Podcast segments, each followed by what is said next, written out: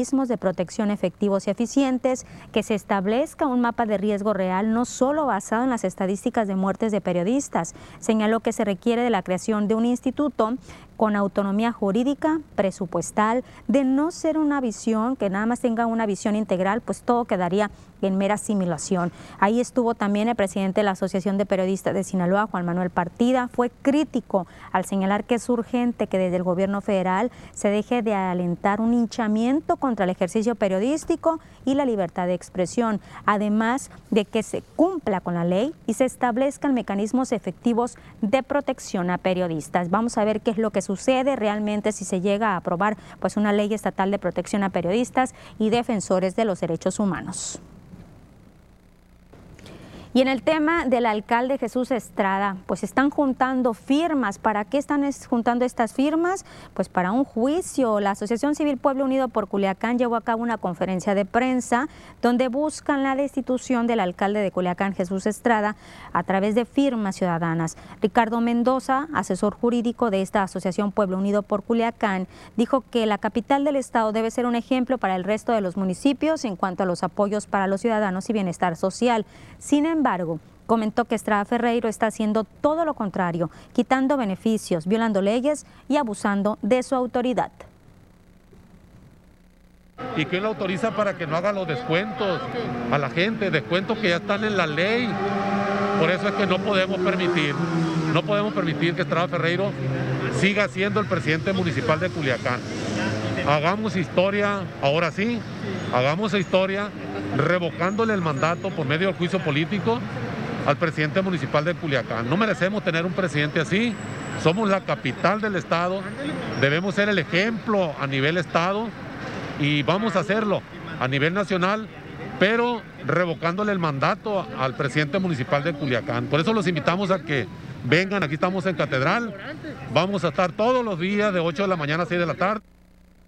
Ricardo Mendoza puntualizó que están, estarán recabando firmas para juntar 150 mil con la finalidad, finalidad de un enjuiciamiento político, administrativo y penal para Jesús Estrada.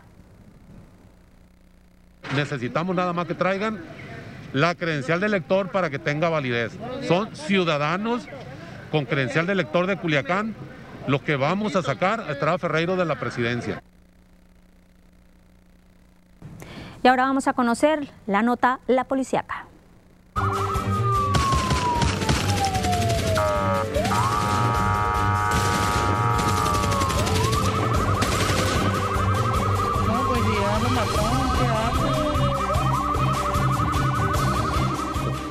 Una persona de oficio chofer de taxi identificado como Marcos Miguel de 46 años de edad y vecino de la colonia centro de la ciudad de Nabolato fue asesinado con arma blanca. El cuerpo se ubicó en la zona conocida como Los Álamos del Río, que se localiza a un costado del puente de Limoncito de la carretera Nabolato-Altata en ese municipio de Nabolato.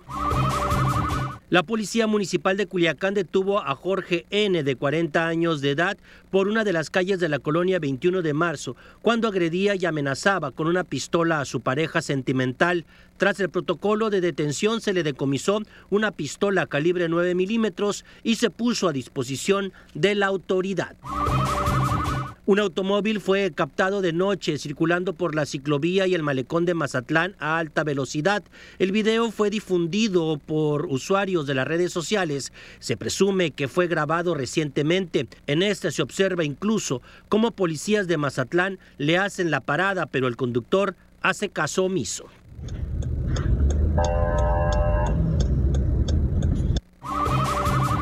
Por su probable participación en el robo a una tienda Farmacón el pasado 3 de febrero del 2022, fue vinculado a proceso Jesús Ernesto E., quien fue detenido en flagrancia delictiva. Al imputado se le dictó medida cautelar de prisión preventiva oficiosa y un plazo de dos meses para cierre de investigación complementaria.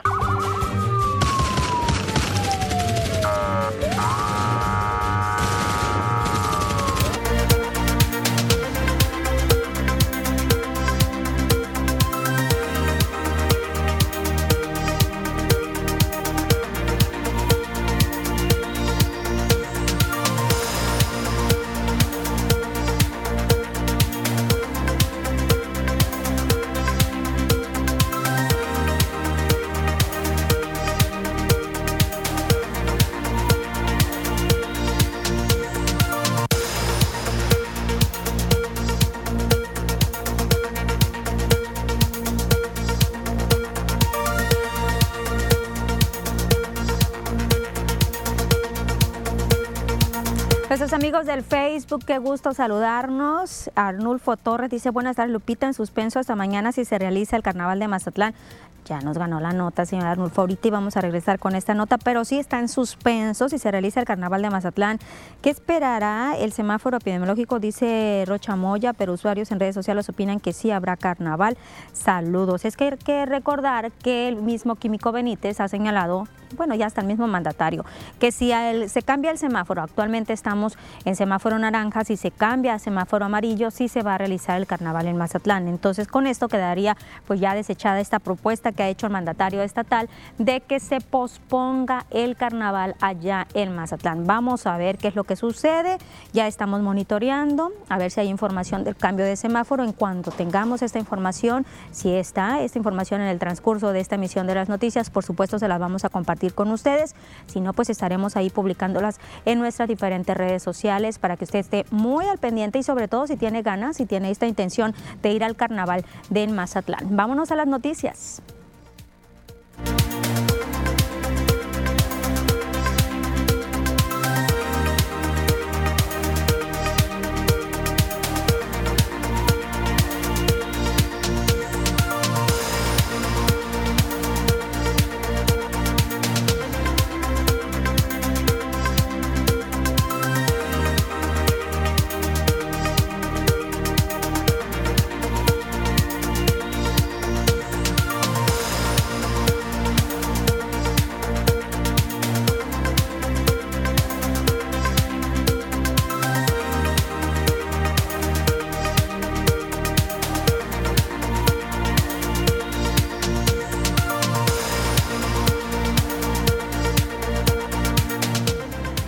Regreso en las noticias y seguramente usted está esperando qué va a pasar, qué va a suceder, va a haber o no carnaval allá en el puerto de Mazatlán. Pues déjeme decirle que hasta este momento no hay nada resuelto. Señala el mismo gobernador de Sinaloa, Rubén Rocha Moya, que este tema, el carnaval, pues aún no está resuelto, no hay una respuesta definitiva, siguen a la espera de la actualización del semáforo epidémico en la entidad. Estamos ya, pues este día, a punto de conocer qué va a pasar, cuál va a ser el color de, del semáforo que vamos a tener. Ya lo había dicho el mismo gobernador, si se cambia la situación a amarillo, pues habría carnaval en Mazatlán, estamos en naranja. El mandatario puntualizó que si los contagios no bajan, pues no va a haber carnaval, pues Sinaloa necesita estar en semáforo amarillo para que el puerto de Mazatlán realice este evento. Ya tengo, mandé ayer una comisión a que estudiaran bien, me hicieran una serie de planteamientos con respecto a las medidas que se debieran tomar si se hace. Si lo hacemos. No, ahí los tengo. Ahí las tengo, no las puedo dar a conocer porque no estoy no resuelto cuáles son es, sí vamos a, a autorizarlo, eso lo vamos a hacer mañana. La propuesta de cambiarle la fecha. Esa es una posibilidad, pero vamos a verlo mañana. Va a ser una parte, ese, el color es muy importante. ¿eh? Si, el, si no se modifica el, el naranja, no hay carnaval. Si se modifica, es una probabilidad muy importante hacia abajo, por supuesto. ¿eh? Ya le estaremos informando porque si hay cambio al semáforo amarillo, entonces el carnaval se podría realizar a partir del próximo 24 de febrero. Vámonos a las estadísticas. ¿Cómo estamos iniciando este fin de semana en cuanto a los números de casos de COVID confirmados? 5.366.405 sospechosos a nivel nacional, 660.889 casos negativos, 8.769.080 personas fallecidas, 314.598, 400 170 nuevos fallecimientos. Personas que se han recuperado 4.612.278. Casos activos 75.501. Vámonos ahora a Sinaloa. ¿Cómo están los números? Ahí tenemos los confirmados, 115.164, sospechosos 1.497, fallecidos 9.552, recuperados 104.008, 831 nuevos casos y nuevos fallecimientos. Las últimas horas se tienen reportados 14 nuevos fallecimientos. Los municipios así están.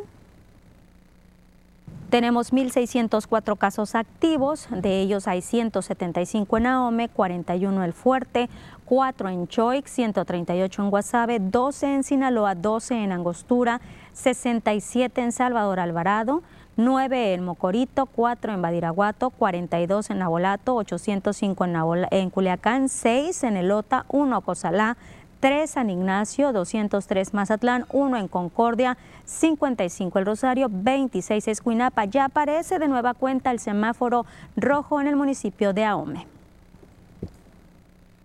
Nos han preguntado mucho la vacunación, si hay vacunación para personas pues que no pudieron en su momento aplicarse la vacuna contra el COVID. Le digo que esta etapa de vacunación para rezagados, población en general, inició el día de ayer, culmina el sábado mañana con horario de 8 de la mañana a 4 de la tarde. El macrocentro de vacunación es el Parque Cívico Constitución, también en la novena zona militar y se están aplicando la primera y segunda dosis de AstraZeneca y segunda dosis de Sinovac. El recorrido que hizo el día de hoy el equipo de las noticias registró buena afluencia de personas que atendieron este llamado por parte de la Secretaría de Salud. Hay que recordar que se tiene que llevar el expediente ya impreso, lo puede sacar de la página mivacuna.salud.gov.mx. Repito los lugares por si se le pasó es en el Centro de Vacunación Parque Cívico Constitución, el Centro Cívico Constitución, ahí se están vacunando y también en la novena zona militar de 8 de la mañana a 4 de la tarde. Mañana es el último día que se tiene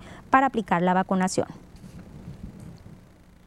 Y vamos a dejar de lado este tema del COVID, de las vacunas. Vamos ahora a conocer los mensajes que nos llegan a través de nuestro número de WhatsApp 6671779946. Gracias por los mensajes que nos envían, por los videos, por las fotografías. Y vamos a iniciar con un video de, nos están reportando una fuga que ya tiene como dos semanas y ya abarca toda la calle, que es un cochinero que parece que está lloviendo el agua ya está corriendo, ya se reportó varias veces, hacen caso omiso, esto es en el fraccionamiento Los Huertos, calle de la Brecha, muchas gracias, ahí está el video y pues sí, estamos viendo hasta dónde llega ya esta agua tras esta fuga que se está registrando ya hace más de dos semanas.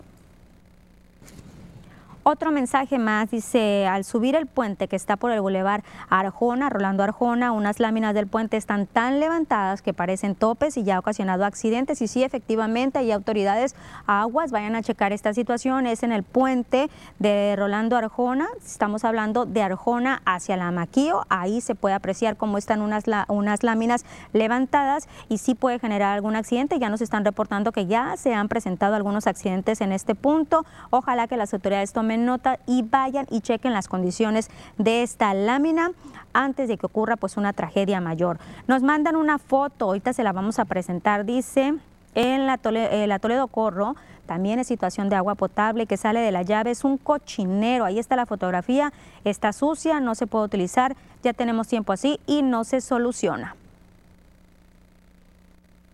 Y ahora un video se lo vamos a compartir para reportarnos este arroyo donde corre mucho, eh, mucha agua de drenaje. Por más quejas que se ponen, no solucionan nada. El olor es insoportable. Está en la colonia Rubén Jaramillo, en la calle Estrella. Es el, pues vea el video nada más que nos están enviando. Bastante fea la situación, el agua, cómo está, hasta vemos ahí basura, lama, que está en este arroyo, le digo, le repito, es la colonia Rubén Jaramillo por la calle Estrella. Un reporte más, dice, buenas tardes, las noticias TEP. Quisiera reportar dos automóviles abandonados que se encuentran por la calle Cleofa Salomón entre Joaquín Sánchez y José Rentería en la colonia 21 de marzo. Las personas lo usan como basurero. Si tiene la oportunidad, usted que se comunicó con nosotros de enviarnos la fotografía o algún video, con mucho gusto lo recibimos y le damos seguimiento. Y el último dice, buenas tardes en Infonavit Solidaridad. Vecinos utilizan áreas verdes como estacionamiento. Algunos hasta se apropiaron de ellas poniendo carpas, adueñándose del espacio. Otras lo utilizan como taller. Solicitando a las autoridades correspondientes que nos ayuden. Esos son los mensajes, algunos de los mensajes que nos están llegando a través de nuestro número 6671779946 y también recuerde que usted puede disponer de nuestra red social del Facebook, las noticias de Culiacán, para enviarnos ahí pues alguna denuncia o algún saludito. Nos vamos a pausa, volvemos.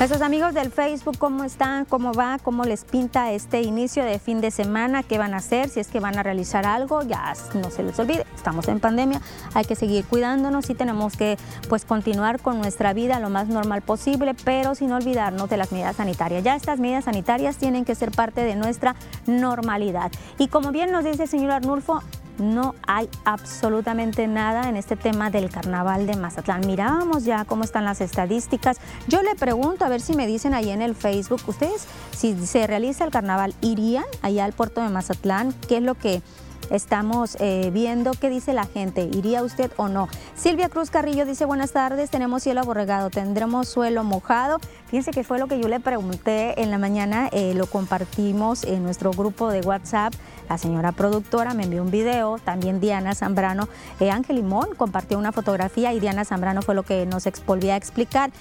Yo les decía que si, le preguntaba a Diana que si iba a haber lluvias, decía hay una vaguada, pero pues sí no nos estaba hablando específicamente de algunas lluvias. Pero miren qué padre, qué, qué, qué interesante y le agradecemos a las personas, Silvia Carrillo Cruz, que las clases que nos está dando Diana, ahí vamos, están surtiendo efecto. Regresamos a las noticias.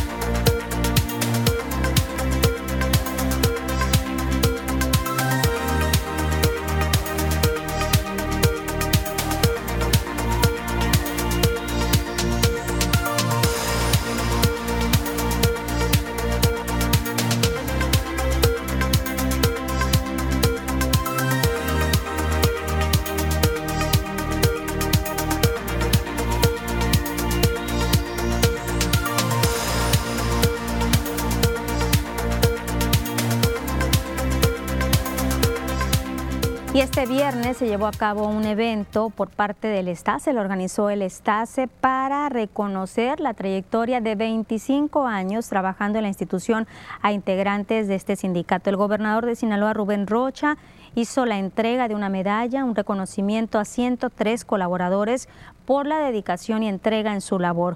Obviamente estuvo presente la anfitriona, la secretaria general del Estase, Teresita de Jesús Ochoa Pérez, quien compartió que a pesar de los momentos difíciles que se ha vivido por la pandemia, todo el equipo de trabajo ha brindado su accesibilidad en las actividades que les corresponden. Este distintivo que se entregó se lleva a cabo pues cada año. En el mes de agosto, sin embargo, por el tema sanitario, se aplazó para el mes de febrero. Debían haberlo entregado el año pasado y pues hasta ahora fue posible. Sí, así es, se les da, se da lo que es un apoyo, no voy a decir la cantidad, ¿verdad? Pero sí se da un apoyo, eh, la verdad pues por el tiempo que es laborado se les da un reconocimiento y pues sí se les da también una medalla. Estos, son, estos, estos reconocimientos son del año pasado, eh, de hecho en agosto se, se, entregan los de este año. Si traíamos ahí por el cambio de administración, pues un pequeño desfase, ¿no? Lo que es también de la entrega y por el tema que estamos viviendo de la pandemia. Y obviamente también se le tocó este tema, se le preguntó este tema a la dirigente del Estase, el pliego petitorio, la negociación de este sindicato de trabajadores al servicio del Estado, el Estase con la nueva administración en la entidad, con el administrador, el, gobernador, perdón, Rubén Rocha, pues está en revisión esta negociación, así lo señaló la dirigente del Estase, Teresita de Jesús Ochoa Pérez, comentó que las peticiones de los trabajadores son muy importantes para brindar una estabilidad laboral y obviamente mejorar la calidad de vida. En este pliego petitorio manifiestan el incremento salarial de un 10%, entre otras demandas que realizan los mismos trabajadores Contrato colectivo que bendito Dios, pues después de 54 años eh, tenemos nuestro contrato colectivo y estamos en revisión. Efectivamente tuvimos el día miércoles una reunión con los delegados sindicales a nivel estado, donde pues ya se tomaron más o menos ahí los acuerdos que son los que vamos a solicitar en su momento. Eh, pues estamos solicitando lo que es el 10% al sueldo categorías de profesionistas estamos solicitando 200 y también pues mucho compañero de confianza que se nos ha acercado para pues una estabilidad laboral y emocional. Estamos solicitando también 200, lo que son conversiones de plaza. Y el presidente de México, Andrés Manuel López Obrador, sigue por esta gira de trabajo en el norte del país. En esta ocasión estuvo en Chihuahua y señaló que van a reforzar las aduanas de México con elementos de la Sedena. López Obrador aseguró que esto es para combatir el tráfico de drogas, el contrabando, mejorar la seguridad y que no haya corrupción. En su visita a Chihuahua, dijo que visitaría este día la aduana de Ciudad Juárez. Señaló que están haciendo un recorrido por toda la frontera para fortalecer las aduanas estamos haciendo un recorrido por toda la frontera para fortalecer las aduanas con la presencia de elementos de la Secretaría de la Defensa, oficiales y tropa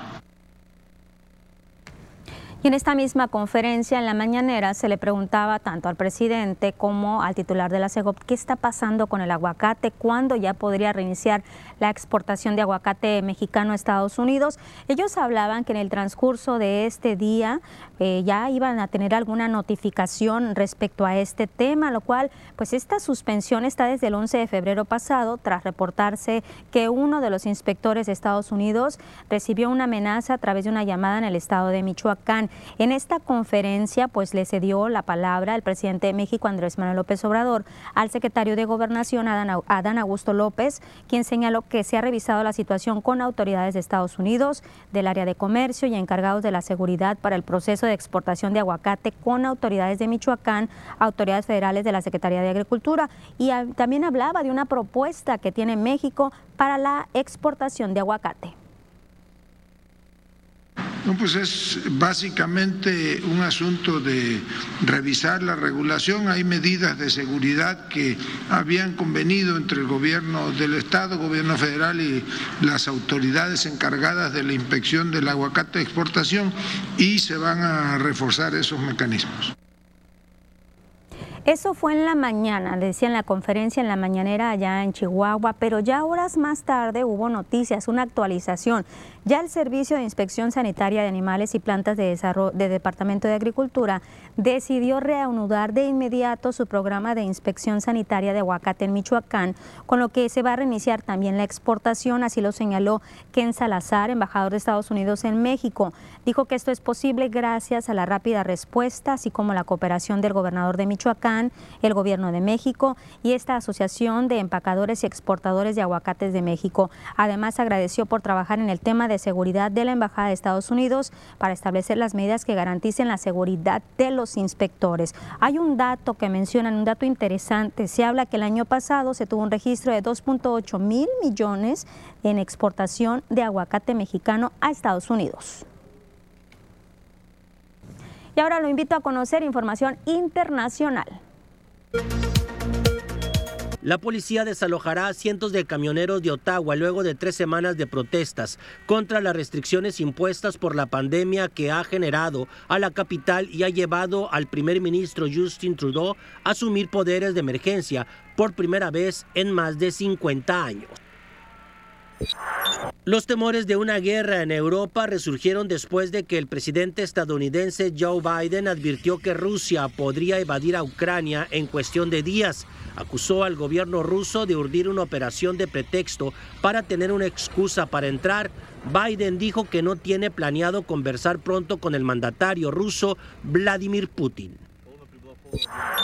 Los hospitales de Hong Kong llegaron al 90% de su capacidad total y los centros de cuarentena alcanzaron su límite, según las autoridades, mientras que la ciudad trata de frenar una cifra récord de contagios por COVID-19, ateniéndose a la estrategia de tolerancia cero de China. En total, la ciudad ha registrado más de 16.600 casos y 219 muertes. Estiman que el 73% de Estados Unidos ya es inmune a Omicron, esto debido a la ola de Omicron que recorrió a Estados Unidos durante el invierno y reforzó sus defensas. Le dio protección suficiente contra el coronavirus, de modo que la oleada futura probablemente requerirá mucho menos trastornos en la vida social, informó la autoridad sanitaria de ese país.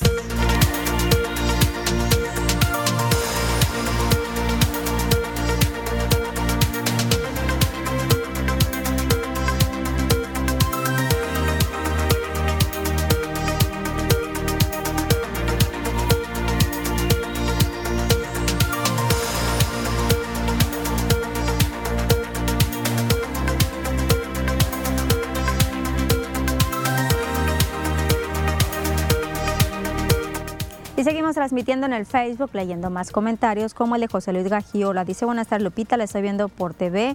La veo solita en el estudio, pero eh, aquí estamos acompañándola. Que pase un estupendo fin de semana usted y todo su equipo. Muchas gracias. Sí, Ángel anda, de, eh, anda trabajando, está ocupado, por eso no me pudo acompañar.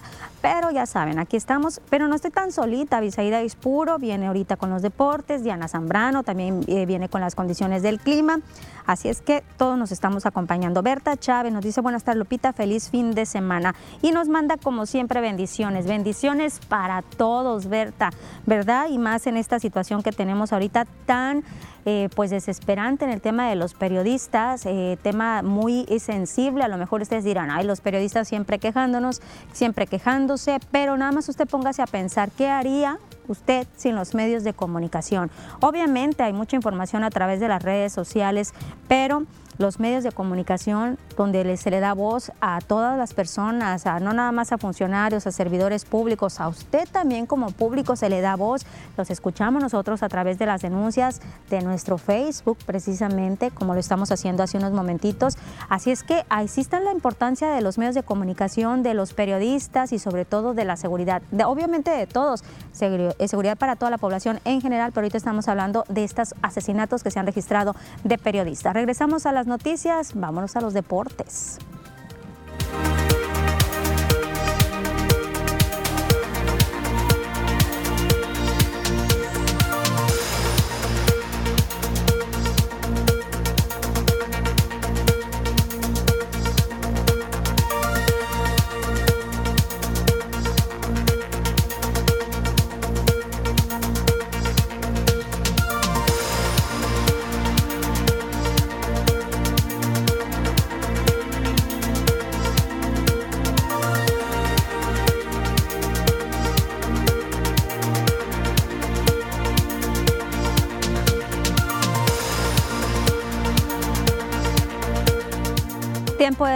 De deportes. Avisaída Ispuro, ¿cómo estás? ¿cómo estás? Muy bien, fin de semana ya. Oh, ya, Avisaída, lo, esperábamos, ¿no? ¿Qué, días tan intensos en todos los aspectos, Sabi? Obviamente el aspecto deportivo. Claro. No puede quedar atrás. ¿Qué novedades? Hay mucho que platicar y nos arrancamos con los deportes. Vámonos con todo lo que tiene que ver con el apasionante mundo del deporte y arrancamos con temas del boxeo. Martín Seika está preparando su próximo combate. El boxeador de Culiacán está preparándose para llegar en mejor forma.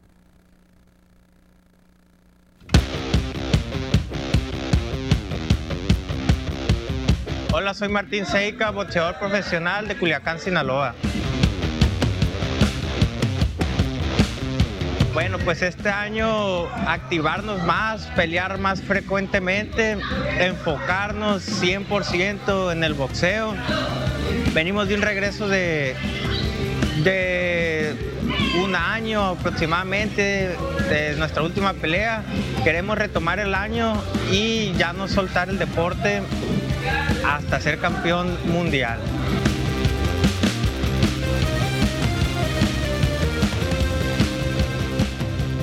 Principalmente en el entrenamiento, eh, haciendo mancuerna con la dieta, con una dieta especial, una dieta profesional.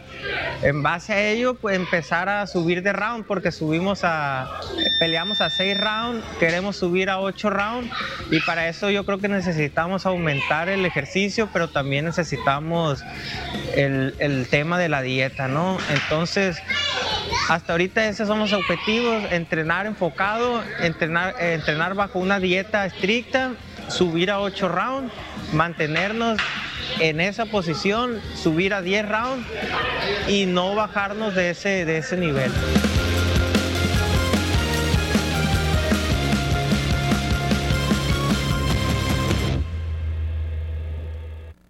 Ahí está la preparación de Martín Seika para su próximo compromiso. Estar atento, por supuesto, a las fechas que tenga este peleador de Culiacán, Sinaloa, que lleva un muy buen récord y veremos si puede sostenerlo en el terreno profesional del boxeo. Pasamos a más información que tiene que ver ahora con el tema del fútbol y es que el Mazatlán FC entra en actividad este sábado, ahora de visita tras derrotar a las Águilas del América, se mete a la corregidora de Querétaro mañana para en juego de la jornada 6 enfrentar a los Gallos Blancos. 4 de la tarde, tiempo de Sinaloa el partido. Mazatlán suma 6 puntos en el lugar 10, Querétaro 3 puntos en el lugar número 16. Vámonos con la jornada completa de lo que es la fecha número 6 del fútbol mexicano. Arranca la actividad con el duelo Puebla-Monterrey, Juárez Santos, Cholos Necaxa, Gallos contra Mazatlán, Tigres San Luis, León Chivas, América Pachuca, Toluca Cruz Azul y Atlas contra Pumas. La selección mexicana de fútbol ya tiene horarios para sus tres partidos, los últimos eliminatorios rumbo a la Copa del Mundo de Qatar el 24 de marzo en el Azteca ante Estados Unidos a las 8 de la noche, el 27 de marzo en San Pedro Sula ante Honduras a las 5 con 5 y cierra el 30 de marzo en el Azteca ante El Salvador, 19 horas con 5 minutos. Vámonos con más detalles de la información deportiva. Comentarle que la Selección Nacional de Fútbol de pequeñas tallas está en Culiacán para tener una concentración importante este fin de semana con el objetivo de participar en la Copa América, la cual se va a desarrollar en Lima, Perú. La presidenta de la Federación Mexicana de Fútbol de esta disciplina, Marta Elena Santos, indicó que la concentración o en la concentración estarán presentes 12 jugadores en total. Miguel Vázquez, el técnico de este equipo, habló al respecto. Sí, hacer consciente a la gente que ellos también forman parte de la sociedad, que son personas capaces de desempeñarse en cualquier deporte, no nada más en el fútbol, y hay que darles la oportunidad, hay que abrirles campo, hay que apoyarlos, hay que trabajar con ellos en muchísimos sentidos, no nada más en el, en el físico, anímicamente, moralmente, pues bueno, hacer consciente a la gente de, de que pueden ser dignos representantes de México. Vámonos con más detalles de la información deportiva. Arrancó la fase estatal de los Juegos Nacionales CONADE en Culiacán esta mañana en el Parque Culiacán 87, Parque M. Eh, arrancó con la disciplina del ciclismo. Va a continuar todo el fin de semana. También arranca hoy el ajedrez y el boxeo. En tema de ciclismo habló al respecto Jesús Velázquez, el presidente de la Asociación Estatal, que es lo que viene para ellos, sobre todo en la etapa regional. Bueno, mira, de la etapa de la etapa regional estamos confiados en el aspecto que estamos trabajando. Nos trocó el grupo más difícil, de hecho ya hubo alguien que, lo bautizó ahí como el grupo de la muerte, el de ciclismo. Vamos contra las dos bajas, Sonora, Sonora, Durango, Chihuahua, Aguascalientes y Zacatecas. Sí, o sea, cada o sea, habemos ahí mínimo cuatro estados que somos muy fuertes en la pista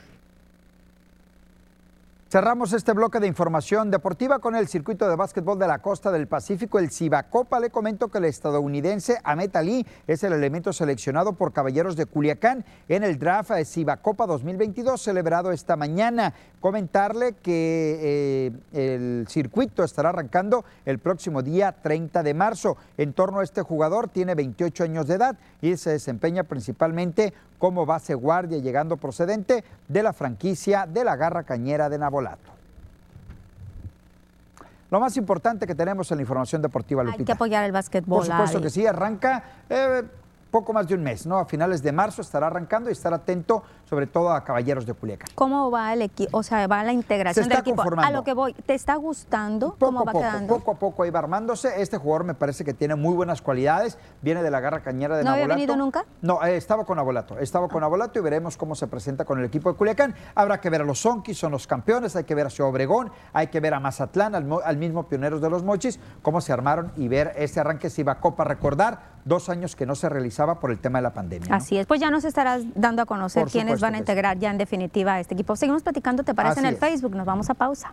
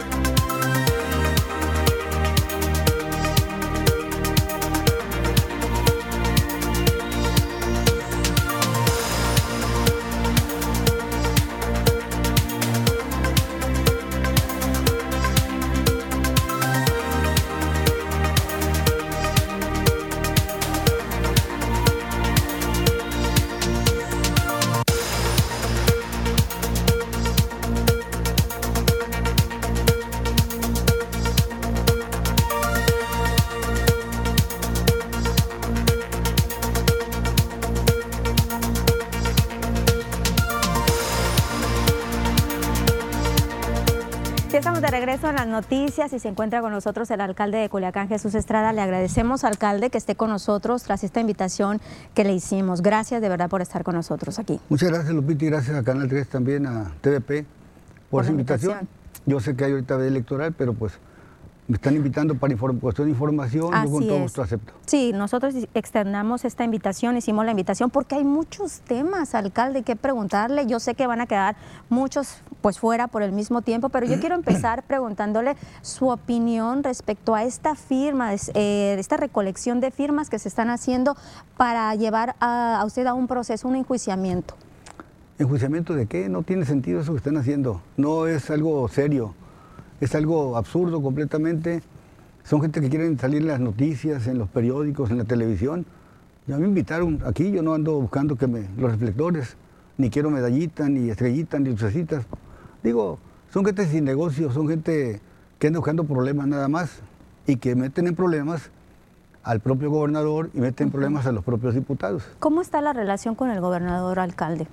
De aquí para allá, en excelentes condiciones. Porque el, gobernador también ha dicho que de allá para acá en excelentes condiciones, ¿no? Pero sin embargo hay declaraciones. Lo que pasa es que yo, soy su amigo, y amigo de sus hijos y su hija, de su familia. Mi familia es amiga de él. De allá para acá, pues que lo diga él, ¿no? Yo de aquí para allá lo digo con sinceridad, no es pose de, para quedar bien con nadie. No me importa quedar bien con nadie a mí. pero, pero está muy, no podemos supeditar la amistad que tenemos, nuestra relación buena como personas, a ser consecuentes con cosas que están haciendo el Poder Legislativo con el apoyo del Poder Ejecutivo, que es el titular él. ¿Y por qué lo digo? Pues porque él publicó la ley, ¿cómo lo puede excluir de la responsabilidad? Después de que se publica esta ley, usted había hecho la petición antes de que no lo hiciera el gobernador, después de que se publica esta ley de agua, eh, ¿no se ha reunido con el gobernador? No, porque él dijo públicamente que iba a publicar la ley, que todo decreto, ley que mandó el Congreso, le iba a publicar porque hay un compromiso con ellos de no vetar ninguna ley. Bueno, pues bien, yo le, yo le aclaré también públicamente que no es un solo, solamente un derecho que tiene para vetar una ley, es una obligación que tiene de hacerlo cuando la Constitución está de por medio y están afectando los intereses del pueblo. Porque lo que pretenden ellos es hacerle creer a la gente que están dando un 50% de descuento, cuando le están dando un golpe a la JAPAC de 200 millones de pesos al, año y 500 millones al Estado de Sinaloa, a los municipios que están quebrados en la Junta de Agua Potable. Nosotros no damos descuento ni limonas, están prohibidos por la Constitución. Les vamos a dar el 100% del consumo del agua pagado por el ayuntamiento a la persona que nos acredite la necesidad. A la gente realmente vulnerable, no somos demagogos. Oiga, alcalde, entonces, si ya está publicado en el diario oficial, no se le está otorgando, usted dice, este descuento, la gente está pagando este descuento, ¿está afectando, les está violando algo? ¿Porque no se está cumpliendo con la ley? No, es que la ley no tiene vigencia todavía.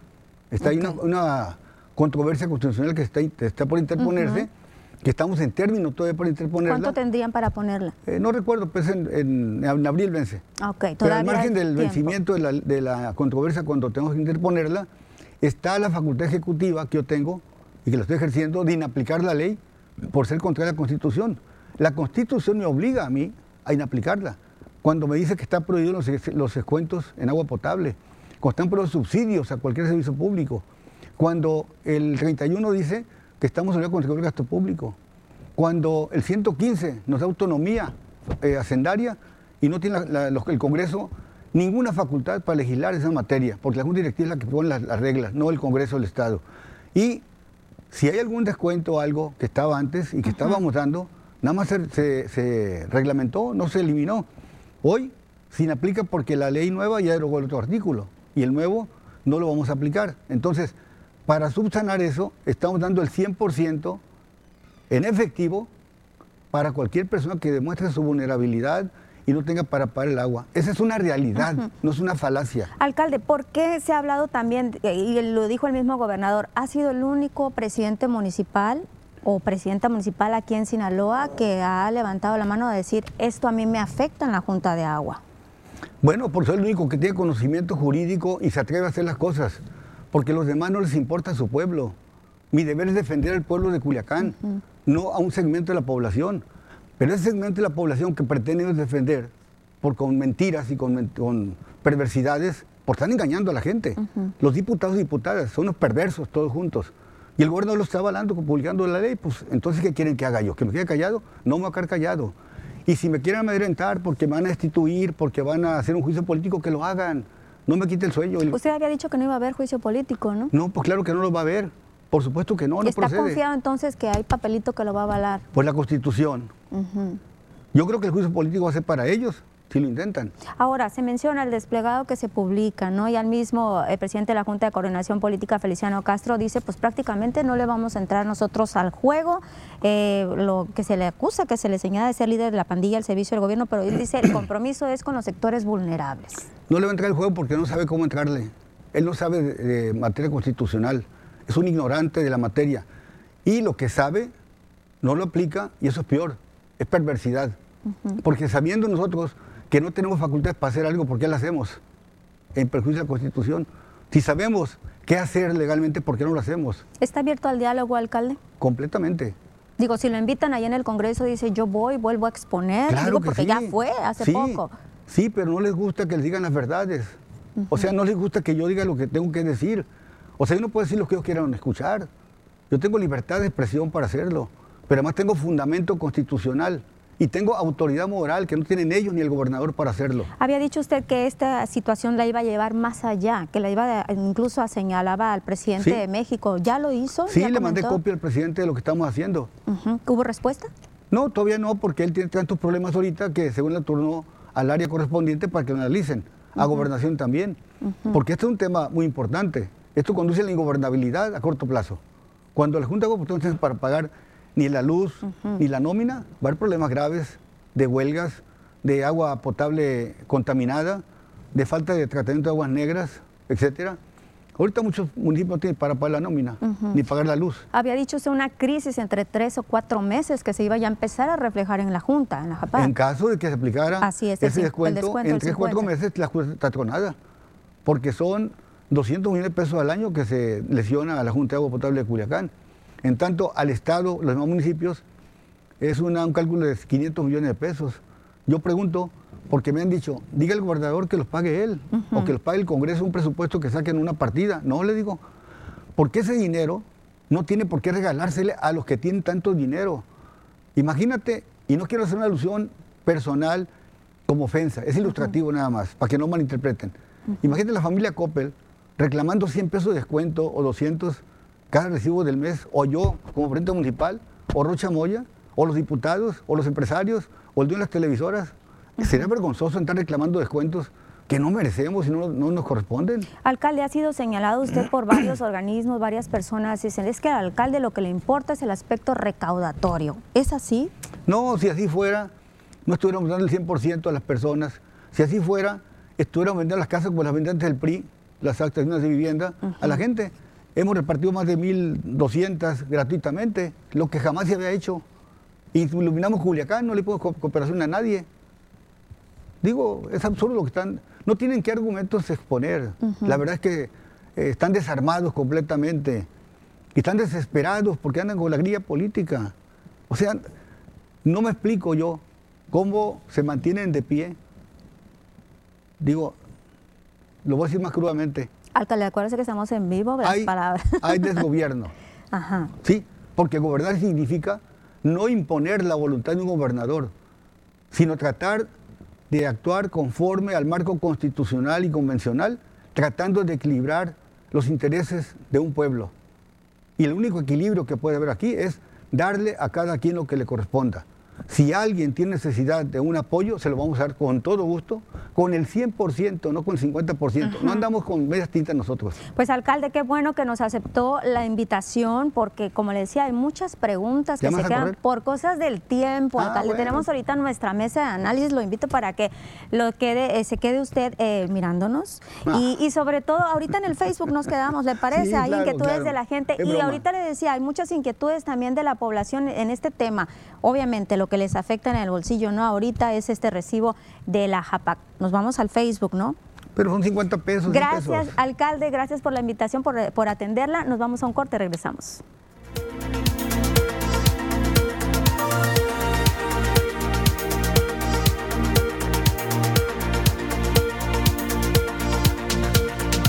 Alcalde, pues ahorita el, mensaje, ¿cuál sería para la gente? Porque eh, si pagan, si no pagan, si me van a cortar el agua, ¿no? Pero le, menciono unos comentarios. Arnulfo Torres dice un saludo para el alcalde, a seguir trabajando, que las grillas siempre vayan a ser parte del día, lo importante es el bienestar de los culiacanenses. ¿Qué va a hacer la gente? Porque estamos hablando de población vulnerable, los adultos mayores, las personas con discapacidad, los jubilados. A ver, no confundamos. Yo soy adulto mayor, no soy vulnerable. Soy jubilado, no soy vulnerable. ¿De discapacitados? No, los del cerebro, que están en el Congreso están discapacitados, no yo. y no creo que eso merezca que le demos un descuento por no tener capacidad intelectual o, para razonar lo que es justo o injusto. Mire, Chalinillo López dice en Pueblos Unidos, la JAPAC estuvo lucrando con recibos excesivos del servicio de agua potable, todavía no tienen dignidad, es un presidente municipal recaudador del pueblo, ahorita le, comentaba yo de que hay voces que dicen eh, eso al respecto. No, es falso, completamente. Ahí en la sindicatura hay muchas partes no hay medidor, pagan una cuota fija y abusan del agua, se le acaba el agua del pozo desafortunadamente y no entienden. Ahora, alcalde, las personas que vayan a JAPAC a decir, a ver, yo quiero que me otorguen ese descuento, ¿no le van a hacer de, mucho trámite burocrático? No, mira, la persona que va y nos diga ahorita que es insolvente para pagar el agua. ¿Tiene que llevar algún papelito que lo compruebe? O de inicio necesitamos un documento que firme ahí y le vamos a pedir requisitos. A lo mejor para el primer mes que le venga el nuevo recibo, si lo acreditó, ya viene con su eh, pago íntegro. Ok. Si no lo acreditó, por culpa nuestra, pues no hemos hecho la investigación, le vamos a hacer el descuento íntegro o el pago íntegro en apoyo. pero sujeto a que si le detectamos que mintió, le vamos a cobrar. Muy bien, alcalde, de nueva cuenta, gracias por atender este llamado y regresamos nosotros a las noticias. Gracias a ti, Lupita.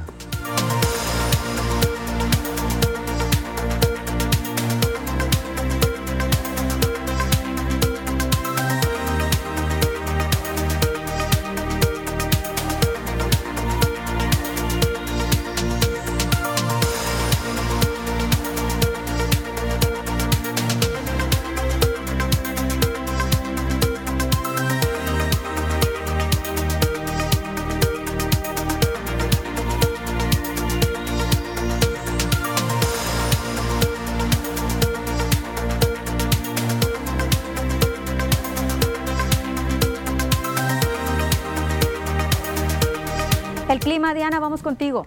Claro que sí, Lupita. Comenzamos primeramente para conocer las temperaturas actuales en algunos puntos importantes del país, comenzando ya en la frontera. En Tijuana, el día de hoy tenemos una tarde que se mantiene agradable con 23 grados. En el sector de La Paz tenemos una máxima que llega hasta los 22 grados centígrados. Condiciones de cielo totalmente despejadas para Guadalajara y Acapulco y máxima que llega para ese sector de 29 grados. Pasamos a conocer las temperaturas actuales aquí en nuestro estado, en Sinaloa, comenzando en la capital, en Culiacán, el día de hoy tenemos una condición de cielo que se mantiene totalmente despejada con 29 grados, la humedad al 24% y ya en la noche se prevén solamente 17 grados en Culiacán. En el sector de Guamúchil, el día de hoy tenemos una tarde mayormente nublada con 28 grados, la humedad que se mantiene al 25% y la noche tenemos 16 grados en Guamúchil. Ya en el sector de Guasave, el día de hoy tenemos una máxima que llega hasta los 28 grados y condición de cielo despejada. Pasamos a conocer qué tenemos para los próximos días. Regresamos otra vez a la capital en Culiacán. Aquí tenemos un domingo mayormente nublado con máximas que van a variar entre los 28 y los 30 grados. Ya en el sector de Guamúchil, el día de mañana tenemos una condición de cielo despejada y ya domingo otra vez se comienza a nublar para este sector. Hasta aquí el reporte meteorológico. Continuamos con más.